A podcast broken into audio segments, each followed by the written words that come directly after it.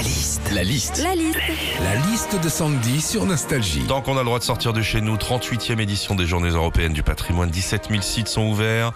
C'est parti pour la liste de Sandy. Quand c'est les journées du patrimoine, déjà tu peux visiter l'Elysée et notamment les cuisines de l'Elysée.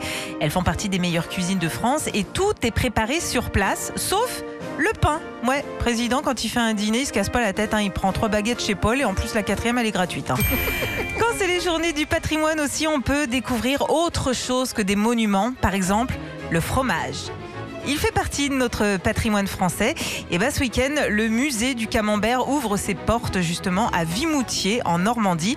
Parce que oui, c'est toujours intéressant de voir comment mouler un bon clacos. Quand c'est les journées du patrimoine, tu peux aussi visiter des maisons de célébrités comme la maison natale de Jules Verne à Amiens, la maison d'Émile Zola dans les Yvelines. Et autour de toi, t'as toujours quelqu'un qui te dit qu'il a visité une maison mais d'un gars inconnu. Quoi? T'as jamais fait la maison de Jean-Jacques Pétoncle? Enfin, quand c'est les journées du patrimoine, j'ai appris ça, on peut visiter des stations d'épuration. Alors c'est intéressant, on y apprend plein de choses, notamment sur le trajet de l'eau une fois qu'elle arrive chez nous. Je peux déjà vous faire une petite visite guidée de chez Philippe. Alors l'eau, elle sort du robinet de sa cuisine. Après, elle est transformée en glaçon dans le congèle pour ensuite se reliquéfier dans le rosé. Retrouvez Philippe et Sandy, 6h-9h sur Nostalgie.